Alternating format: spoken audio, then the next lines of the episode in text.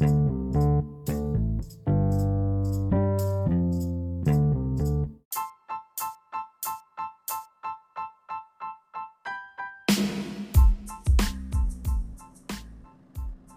buenas tardes a todos. Bienvenidos al nuevo podcast de la semana México Económico, coordinado por una terna de estudiantes de la materia de microeconomía del tercer semestre, a cargo del profesor José Luis Vázquez Rangel, en la Universidad Politécnica de San Luis Potosí, a los 24 días del mes de noviembre del 2021.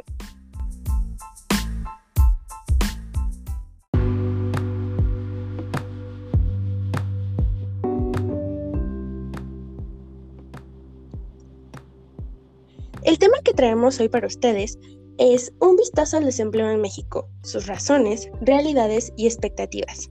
Y es todo un honor para mí presentarles a dos increíbles compañeros que nos acompañan para explicar este interesante tema. Bienvenida, Frida Cano Montero. Hola, buenas tardes, compañera. Buenas tardes. Y Carlos Oriel Racheta Mora, bienvenido. Hola, buenas tardes, mucho gusto. Mucho gusto. Junto con su servidora Perla de Monroy Guzmán, estaremos aquí para dar inicio a este interesante tema. Bueno chicos, antes que nada, muchas gracias por estar aquí y enfocándonos un poco al tema de hoy, el desempleo en México.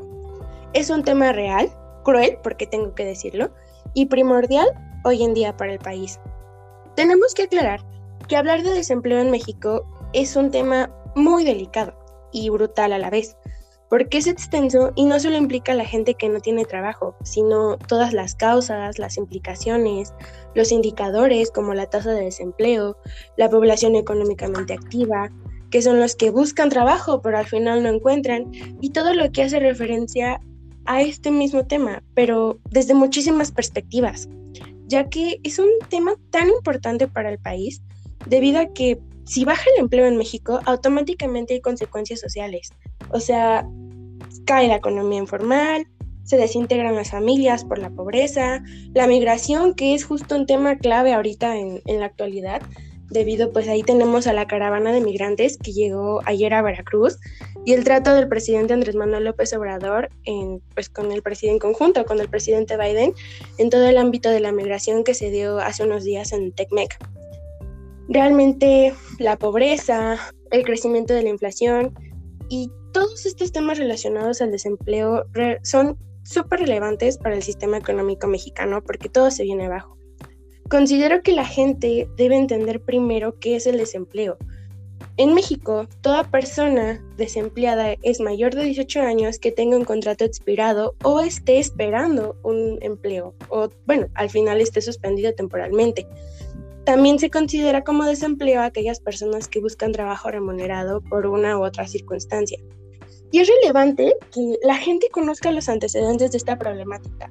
Por eso mi compañera Frida, que yo sé que a ti te interesa mucho este tema como a mí, podrías darnos una visión más amplia tanto a nosotros como al público que nos oye de los orígenes de esta problema. Sí, claro, compañera. Bueno, mi opinión personal es que el desempleo hoy en día es muy común ya que es una de las causas eh, por las cuales muchas veces nosotros nos sentimos impotentes bajo la situación de que pues no podemos encontrar un buen empleo. Eh, algunas causas del desempleo radican principalmente en factores demográficos y económicos, como la primera es el, es el incremento de la población mexicana que supera la tasa mundial y la segunda es el crecimiento económico ha sido insuficiente para dar ocupación al aumento de la fuerza de trabajo. Como menciona en, un, en uno de sus libros Manking y Rabasco, citan los siguientes cuatro factores como los causantes del desempleo. La primera causa está dada por las políticas gubernamentales en favor de quienes están buscando empleo. La segunda causa es por la que una economía siempre tiene algún nivel de paro, es la legislación sobre el salario mínimo. La tercera causa es el poder de mercado de los sindicatos. Y la cuarta es la que sugiere la teoría de los salarios de eficiencia. Según esta teoría, a las empresas les resulta rentable pagar unos salarios superiores a los del equilibrio, unos elevados salarios pueden mejorar la salud de los trabajadores, reducir su rotación, mejorar su calidad y aumentar su esfuerzo.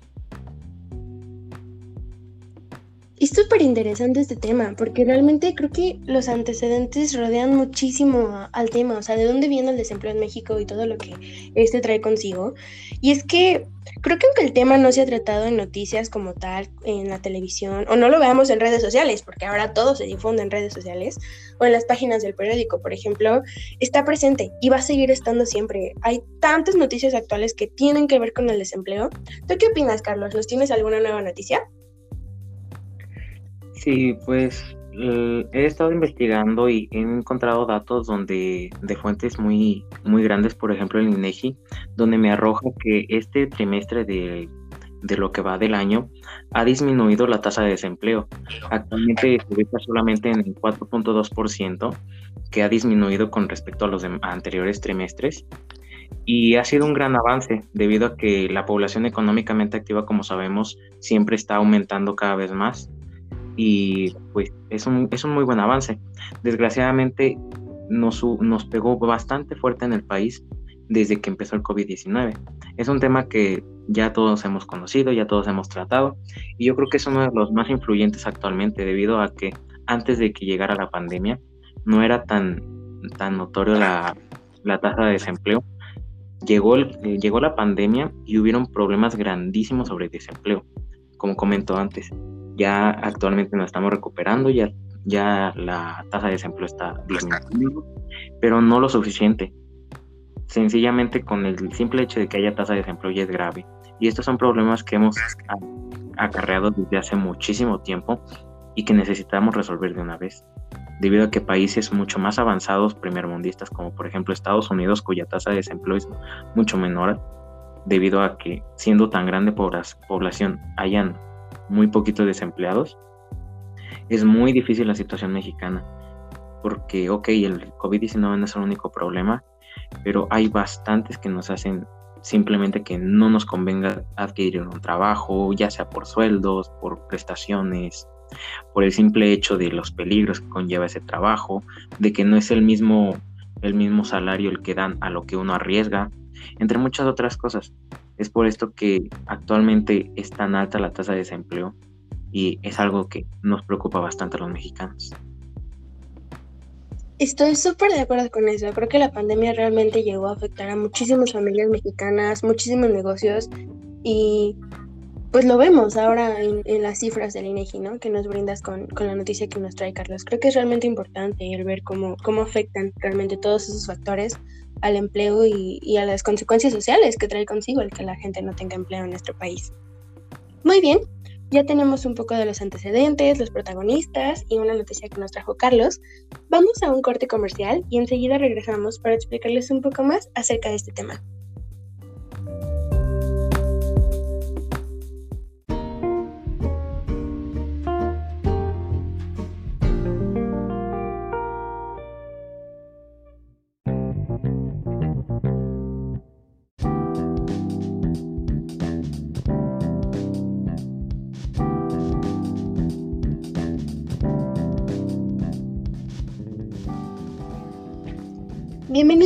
Nuevamente a este podcast. El día de hoy tenemos, pues ya lo vimos, un tema muy interesante, el desempleo en México, una problemática que ha existido en los últimos años y sigue existiendo y aunque no aparezca en las noticias de todos los días, preocupa mucho a la población mexicana y tiene muchas consecuencias en la misma.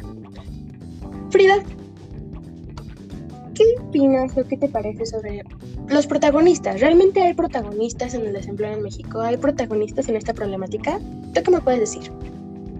Sí, claro. Eh, los principales protagonistas es uno de los grandes problemas de nuestra sociedad moderna.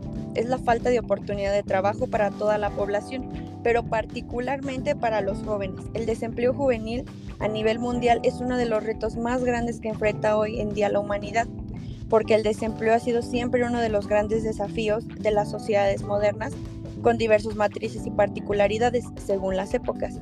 Pero ahora los jóvenes de todo el mundo enfrentan las mismas situaciones ya que se encuentran sin empleo o su empleo es precario o temporal, con pocas o nulas perspectivas de obtener un trabajo por tiempo indeterminado. Sí, creo que es súper importante el tema de las oportunidades, el que el gobierno y el que las empresas den esa oportunidad y ese camino de apertura para que la gente pues, pueda conseguir más empleos. Muy bien, mucha gente se preguntará, sí, el desempleo y todo lo que quieran, pero ¿y las cifras o cómo se calcula realmente cuántos empleados hay en México, cuántos no están eh, trabajando? Para esto está la tasa de desempleo, que es el porcentaje total de la población que puede trabajar, pero no lo hace por las razones que ya mencionamos anteriormente. Y estas tasas varían pues según las cifras del INEGI, según los años o cómo se vayan dando las consecuencias. Como ya nos comentó Carlos, pues en el último año sí tuvo una alza la tasa de desempleo debido a que pues, muchos negocios cerraron y muchas empresas pues lamentablemente se dieron a, a, la quiebra debido a la falta de ingresos, a la falta de movimiento, porque pues el mundo literalmente quedó parado por la pandemia. Y creo que es importante que la gente también conozca las cifras relevantes, ¿no? Carlos nos comentaba que pues ahora en septiembre el INEGI dio la cifra del 4.2%, que si lo consideramos con el 2020, el año pasado, pues es un avance, porque si mis cifras no me fallan, el año pasado, eh, justo en ese mes, también se publicó un 5.1% en cuestión del desempleo. Entonces, pues es una cifra menos realmente, pero para que el público lo entienda un poco más, vamos a hablar de que pues cada 24 mexicanos viviendo en el país hay uno desempleado y si lo ves es muchísimo, porque ya poniéndolo en perspectiva, quiere decir que cada 100 mexicanos o de cada 100 mexicanos que hay en México, hay 4 o 5 que no tienen empleo. Y ya viéndolo en cuestión global o más bien nacional, es muchísima gente la que no encuentra un trabajo o, tuvo que pues, dejar sus trabajos o los corrieron, los liquidaron, por lo mismo, de que la empresa no se daba abastecimiento para poder cubrir los sueldos o poder cubrir las demandas que la gente necesitaba. En otro indicador podría ser la PEA, que es la población económicamente activa, y son las personas que pues al final aportan su trabajo para producir bienes y servicios en el país. Aquí también se clasifica pues en la PA ocupada o la PA desocupada, que es la población económica activa que está actualmente trabajando, o la población económicamente activa que es la tasa desocupada, aquellos que siguen buscando, ¿no? que están en busca del empleo, que ven todos los días el periódico, piden anuncios y buscan encontrar ese trabajo que les ayude a solventar a sus familias o solventar sus gastos y necesidades económicas. Creo que es importante que la gente conozca este tema, que esté un poquito más enterada de la situación, porque les aseguro que muchos de nuestros oyentes incluso puede que no, no, tengan empleo y estén en busca de esto, o sea, que la situación realmente se da a conocer tal y como es, porque es cruel, la situación es cruel y la situación realmente es una problemática cruda, pero debe darse a conocer, porque es una situación que importa en el país. ¿Qué me dices tú, Carlos? ¿Tienes alguna otra noticia? Sí, claro. En este lo que encontré más reciente es que a principios de año, que fueron los, los alces de, niveles de desempleo, hubieron bastantes encuestas, no, no tan formales como las que proporciona el INEGI, pero se, se arrojan resultados donde se dice que alrededor del 80% de las personas que terminan con un que terminan desempleados o con simplemente problemas para conseguir trabajo presentan bastantes problemas personales y psicológicos, como pueden ser la disminución de la autoestima, la depresión, la ansiedad. Y es algo que todos podemos darnos cuenta que es muy difícil porque ya de por sí la pandemia de COVID-19 nos trajo bastantes problemas psicológicos a todos por el simple hecho de que no podíamos convivir como antes. Ahora imagínense cómo sería desempleado y todavía sin una alguna otra ocupación es muy deprimente para como ellos lo perciben y es una baja de autoestima porque uno se pregunta cómo le estoy haciendo entonces y uno también se pregunta cómo podrían sustentarse, cómo podrían salir adelante. Entonces es una cifra que hace ver bastante fea la realidad, que es el que qué tenemos que hacer como mexicanos para poder sobrevivir en este mundo lleno de, de, tanta, de tantas probabilidades bajas. Y también hay encuestas que arrojan que la mayoría de los, de, los trabajadores tienen problemas con su trabajo por el mismo simple hecho del, del, sueldo, debido a que no les pagan lo suficiente, no, no les dan ganas de trabajar por lo que pagan. Entonces es muy deprimente la situación ver cómo el mismo mexicano también se cierra las puertas porque el mismo gobierno o las simples empresas los tratan como si fueran simplemente máquinas.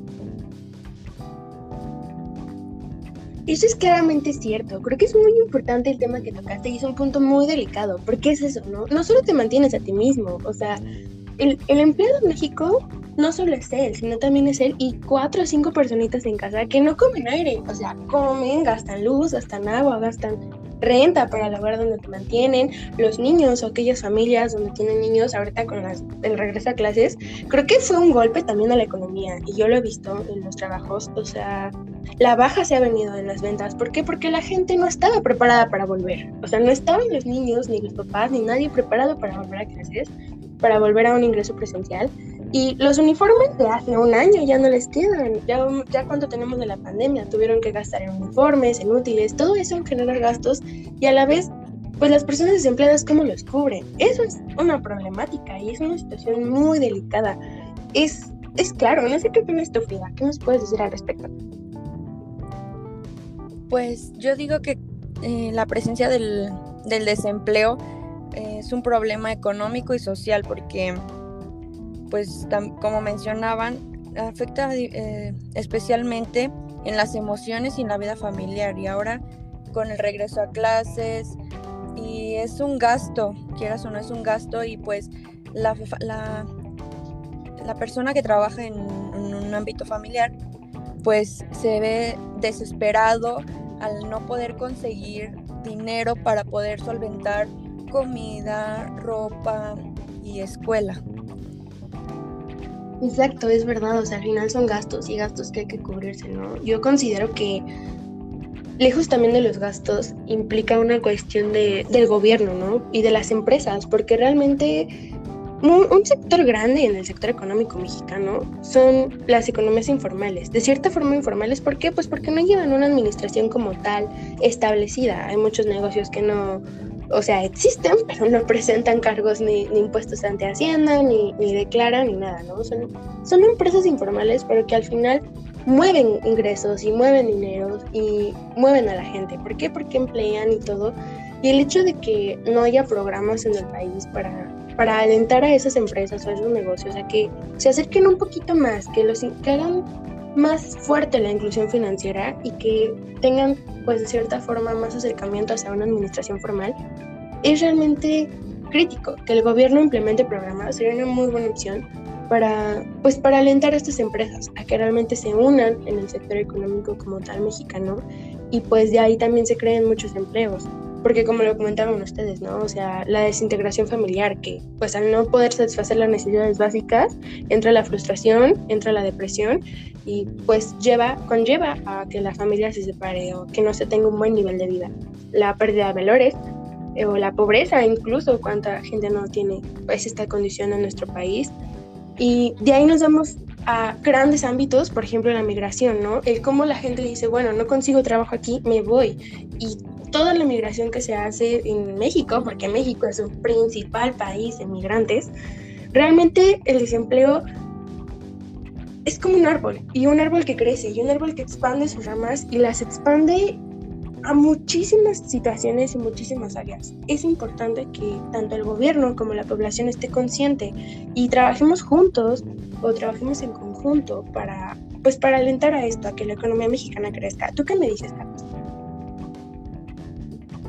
Y es, es un problema que no, no hay solución así tan aparente como lo es, como se ve. Y no es algo que esté en manos de todos. Bien dicen bastantes empresarios que el, trabajo no está en todos lados y es muy difícil encontrar algo que sea perfecto para nosotros. Uno siempre está en busca de la perfección entonces hay lugares donde no se nos va a recibir el buen sueldo, no se nos van a recibir las prestaciones, no se va a recibir simplemente el ambiente laboral, que es una de las cosas que también afecta a bastantes mexicanos, ya que es uno de los principales problemas en el trabajo, el estrés laboral. Entonces, lo único que queda es simplemente dar el ejemplo e intentar apoyar a los que lo necesitan, ya sea buscando alguna oportunidad para ellos, compartiéndolo, y si pues simplemente nosotros también dándonos cuenta de la realidad, concientizándonos de que no todo es tan perfecto como parece y, aun, y aunque las cosas parezcan bonitas, igual necesitamos pues, seguir buscando mejores oportunidades.